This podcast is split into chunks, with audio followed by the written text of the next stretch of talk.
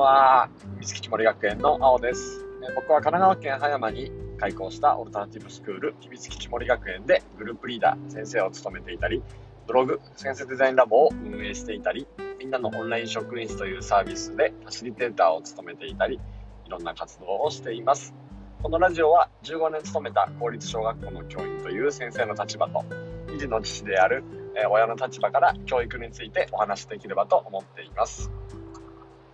さて、えー、12月ね、9日水曜日、今日は家に向かって急いでおります。えっと、ちょっと仕事が立て込んできていて、えー、この時期は面談もあるので、えー、面談へのレターのね、えー、っと、準備を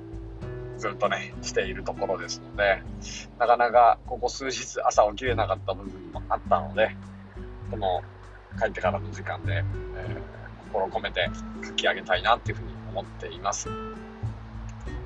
さて、今日は習い事の未来というね、お話をしたいと思います。うん、習い事、皆さんはどんな風に思うでしょうかね、習い事って聞いて。僕は、えっ、ー、と、小さい頃、小学生の頃は、水泳をやって、そろばんをやって、エレクトーンをやって、で、えっ、ー、と、野球、ソフトボールをやってました。で、うちの地区はソフトボールがすごく強くて、と結構その地区の中で優勝とかもするチームにいたので、ソフトボールがね、小学、うちの小学校には確か6チームぐらい当時はあって、僕が小学校6年生の時に J リーグが開幕したので、それまでのサッカーのブームっていうのは本当に下火で、学校に1チームぐらいだったんですけど、でそれのこともあって、野球、ソフトボールがすごい盛んで、特にうちはソフトが盛んだったので、僕もそのチームに入ってたりしました。ね、自分の自身を見ると、まあ、水泳は途中でやめて、エレクトーンも2年生でやめたので、そろばんとソフトボールをずっと続けてた、そんなね、小学校時代だったんです。で、習い事っていうと、やっぱり野球だったり、サッカーだったり、女子でいうとミニバスだったり、っていう部分や、あとは、えー、女の子でよくバレエとか、ピアノとか、なんかそういうえっと、分かりやすい習い事っていうのが、もうここ2、30年ね、幅を利かしてるなっていうふうには思っているんですが、僕が小学校の先生をやっている時から、ちょっとずつ様子は変わってきたなって思っていて、なんかね、分かりやすい習い事に入っているこの人数っていうのも、多分昔、僕が小学校の時に比べると減ってきていて、何もやってない子もいるし、なんか新しい、ただプログラミングとか始めてたりとか、あのー、なんか、なんだろうな、あと、スポーツジムの体操ね、教室とか、そういうところに通っていたり、なんか、ちょっとずつ変化してきてるなっていうふうに思うんです。なんか平たく言うと、習い事の数と方向性が随分広がってきてるなっていうふうに思っていて、なんか、うちの娘も今、ピアノはやってるんですけど、あとはなんかティップネスで体操をしていて、なんかそれも、まあ、ちょっと運動がね、絶えないようにっていうぐらいの感じで、ここから先は自分のしたいものに挑戦していってほしいなっていうふうに思ってるんですけど、決してね、ミニバスとか、なんかそういうところに入れたいっていうのは思いはなくて、逆に言うと、まあ、中学校の部活が始まるまで、ずっと、あのー、家族との時間をね、大事にするために、そんなに休日に習い事入れなくてもいいななんていうふうに思っているんです。うちの妻は、なんかその、例えばミニバスケットボールとかで、当番をやったりするのは、絶対に嫌だっていうふうな話をしていて、僕は別にあの、娘がやりたければ、別にバスケットの当番とか、コーチとかやっても構わないんですけど、なんか、そんな風に、こう、言っているので、まあまあ、娘がやりたいように、やれればいいなっていうふうに思っているし、なんか家庭でできることも、僕が子供の時とかよりかは、明らかに数が増えていて、なんか、自分の中でハマるものがあれば、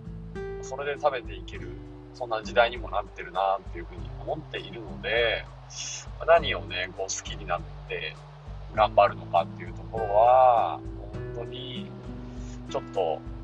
娘とね、話ししながら娘の意見を大事にして決めていけたらなっていうふうに思うんです。別に習い事しなくてもいいし、ただ、なんか何も、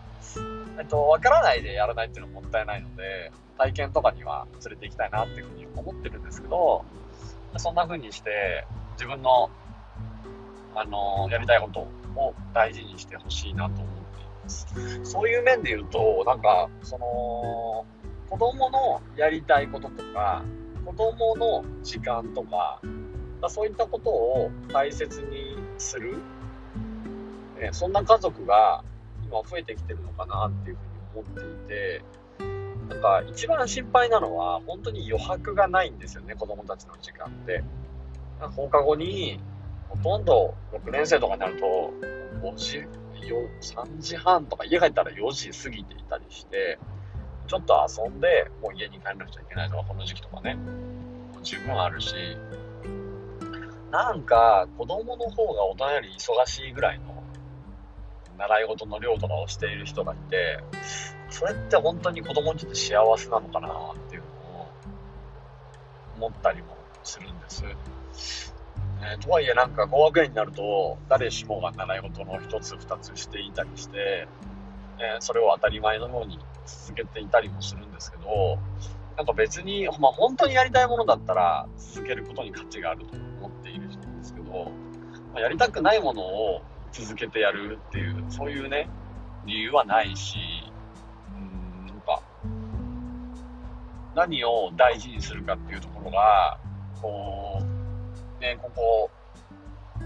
こ10年ぐらいの間には、いろいろと動いてきているのかな、なんていうことを思ったりもしています。まあ、今コロナウイルスがあって、習い事がやりたくてもできないっていう子供たちもいるし、ただ、ね、そんな中で、何が大事、何を家族として大事にしたいんだろうとか、ね、家族と一緒にいる時間を大事にしたいならば、習い事必要ないと思う、ねえー、そういうふうに、あのー、一緒にいられる時間があるような習い事をしていきたいと思ってるし、そこら辺の大事にしたいところっていうのが、ちょっとずつ動いているなぁなんてことを思ったりもしています。うちの娘は、なんか、一番土曜日にピアノ、日曜日に体操みたいな感じにやってるんですけど、なんか、土曜日にピアノを入れてしまうと、土日に家族と遊べないから、じゃあ、どっちかを平日に動かして、平日のね、今、午後は預かってもらってるので、学校の中の、えー、そういうね、預かってくれるところ。なので、じゃあ、えっと、ピアノはその預かってもらうところの途中に行ったりすることによって、えー、土日どっちかを空けることができて、家族の時間を増やしたいな、なんていうふうに言ってくれてもいるので、なんか、その、誰々の願いっていうところが、もう、習い事に入れるね、親の意向とかではなくて、それぞれ、その子自身が感じたこと、感じていることを大事にしながら、えー、習い事を選ぶっていう風に時代の流れが変わってきてるのかななんていう風に思いました。なので、その、習い事をどうするかっていうのは、まあいろんな選択肢が広がって、今後もね、広がっていくと思うので、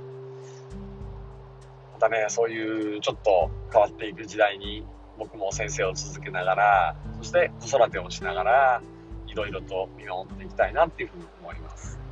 ただ、うちの次女だけは、もう運動をさせないと、ブクブク食べる、食べて太っていくので、かつ、運動神経抜群なので、次女は、かなり、えー、ミニバスケットボールやら、バレーボールやら、もしくは女子サッカーやら、